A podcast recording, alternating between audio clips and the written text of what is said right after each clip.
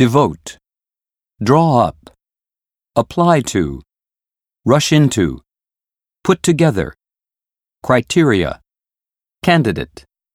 all but, boast, ambitious, be willing to do, have yet to do, gear up for, bewilder, at this stage, dwell on, naive,